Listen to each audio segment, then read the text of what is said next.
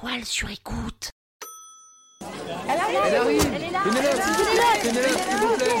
Pénélope, une photo. Une photo Pénélope Pénélope, une photo. Non mais c'est des grands malades.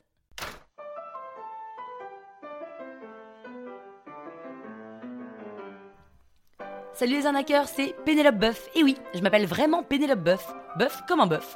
Dans ce troisième épisode de la saison 4, je vais vous raconter comment j'ai réussi ou pas à avoir des sponsors. Sans vous spoiler, je peux vous dire qu'à la fin, s'il n'y a pas de contenu, il n'y a pas de sponsor. En vrai, je suis comme tout le monde, hein. Parisienne, 35 ans, et j'ai besoin de gagner ma vie. Ok, c'est vrai, deux ans de chômage, c'est beaucoup. C'est beaucoup, mais ça passe vite, hein. Hyper vite, on dirait pas comme ça. Mais le temps de partir en vacances, déjà, ça prend un temps. Alors, je décide d'activer les sponsors dès que je termine les 5 premiers épisodes de l'arnaque. Je n'ai jamais été aussi efficace que pour ces 5 premiers épisodes, car je ne pensais qu'à une seule chose, monétisation, monétisation, monétisation. Mais j'avoue que j'ai été influencé. Influencé par l'écosystème des podcasteurs qui crient haut et fort qu'ils n'arrivent pas à monétiser, et aussi surtout par les gens que je croise et dont la première question est systématiquement Et alors, tu vas te rémunérer comment, Pénélope? Ils me demandent pas où je vais trouver l'inspiration, si je suis excitée, si je vais avoir assez de matière pour écrire toutes les semaines des histoires qui plairont. Non, ils se soucient de comment je vais pouvoir gagner ma vie. Enfin, en fait, euh, c'est pas tellement qu'ils s'en soucient. Ils posent de façon automatique la question classique qu'on pose à un entrepreneur. Un peu comme si une copine nous annonce qu'elle se marie, on lui demande déjà si elle veut un enfant. Mais bon, forcément, au bout d'un moment, ça m'a trotté dans la tête, et avant même de réfléchir à ce que j'allais raconter dans mes prochains épisodes, je suis partie à la chasse aux sponsors. Il faut que j'aille voir toutes les marques avec lesquelles j'ai travaillé pendant les dix dernières années. Alors j'envoie des mails pour proposer un déj, et je reçois des Bravo pour ton projet, Pénélope, c'est génial. Alors les semaines sont très chargées pour moi en ce moment, mais je te rappellerai pour nous caler un petit moment dans quelques mois.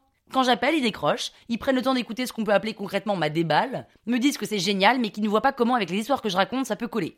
Mais je lâche rien, je leur demande un rendez-vous pour pouvoir leur exposer de visu les idées que j'ai pour eux, et là le call se termine toujours par Franchement, Pénélope, c'est super ce que tu fais, hein. tu me surprendras toujours, mais pour cette fois, je passe mon tour. Tous, tous, ils passent leur tour. Et puis je contacte une marque de fleurs avec laquelle j'ai signé un partenariat dans ma dernière boîte. Le PDG accepte de me recevoir dans son grand bureau. J'ai les mains moites, mon discours en bouche, mon bouton de pantalon qui me serre le ventre, et je suis prête à tout donner. Merci beaucoup de m'accueillir, monsieur. Avant de vous proposer ce que j'ai en tête, je vais vous faire écouter mon podcast pour que vous voyez un peu le style. Alors, mon podcast s'appelle euh, L'arnaque, vous allez comprendre pourquoi. L'arnaque Oui, mais dans le bon sens du terme. Hein. En fait, je raconte que nous sommes notre propre arnaque Alors, je vous arrête tout de suite, mademoiselle. Ma marque ne sera jamais associée à une arnaque. À une arnaque? Ah non, non, non Je comprends ce que vous dites, hein. mais je vais vous faire écouter, vous allez voir, ce n'est pas du tout ce à quoi vous pensez. Je peux l'écouter si vous y tenez vraiment, mais ma marque ne sera jamais associée à l'arnaque. Quelle est votre audience? Alors, euh, pour le moment, mon audience, elle est quasi inexistante parce que j'ai lancé les premiers épisodes la semaine dernière. Mais en fait, ce que je veux vous proposer, c'est que vous soyez mon partenaire officiel sur toute la saison 1. Vous me connaissez pas encore bien, mais je vous assure que je ferai tout pour que ce podcast cartonne et que votre marque soit impactée. Je peux vous garantir que vous verrez des pics sur votre site. Ok, vous me le garantissez comment? Monsieur, vous connaissez beaucoup de personnes qui auraient le culot de vous demander un rendez-vous pour être partenaire d'un projet qui n'a pas d'audience? Ah non, non, ça, c'est sûr que ça court pas les rues, oui. Et ben voilà pourquoi. Parce que je tente tout, et croyez-moi, je tenterai tout pour que l'arnaque fonctionne. Et quel est votre plan? Mon plan?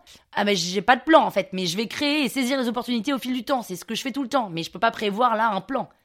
Alors mademoiselle, vous avez en effet beaucoup de culot, mais malheureusement, je suis une entreprise et non une association, et j'ai besoin de chiffres. Ah mais des chiffres, j'en ai, hein Allez-y. Bah, euh... Enfin, j'en ai, disons que je sais qu'il n'y a personne qui écoute pour l'instant. Ok, mademoiselle, ce sera pour une prochaine fois. Et pensez à changer le nom de votre podcast parce que vous n'aurez jamais aucune marque qui voudra s'y associer.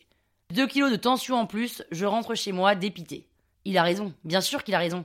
Comment une marque voudrait-elle être associée à l'arnaque? Je suis débile. Comment j'y ai pas pensé plus tôt?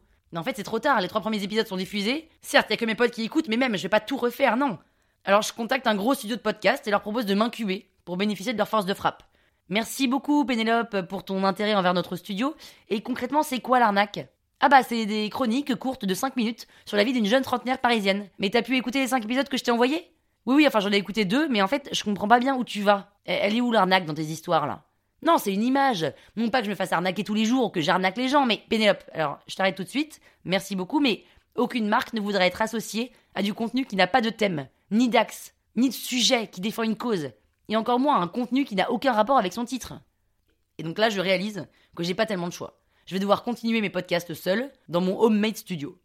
Et puis en fait, au fond, pourquoi je vais voir les marques? Pour gagner de l'argent. Mais concrètement, je suis pas dans l'urgence de gagner de l'argent pour le moment. Mais quand même, c'est vrai que ça en jette hein, d'avoir un sponsor au tout début de mes épisodes, comme ce que font les gros podcasts qui cartonnent. Ça fait pro, quoi, on y croit. Et ben alors, j'ai qu'à le faire, seul, sans leur demander quoi que ce soit. Et en plus, du coup, je serai complètement libre de dire ce que je veux sur la marque. Et ben je vous assure qu'écrire les épisodes des trois premières saisons de l'arnaque qui ont un faux sponsor m'a donné le sentiment d'être enrichi, juste parce que j'étais allé au bout de mon idée de départ. Mais oui, ça sert à rien d'aller trop vite en fait. Monétisation, monétisation, monétisation. Non mais non, on a que ça à la bouche, mais en fait, avant ça, il faut du contenu, du contenu et du contenu. Et justement, si vous voulez savoir à quoi je passe mes journées, écoutez jeudi l'épisode numéro 4. La toile sur écoute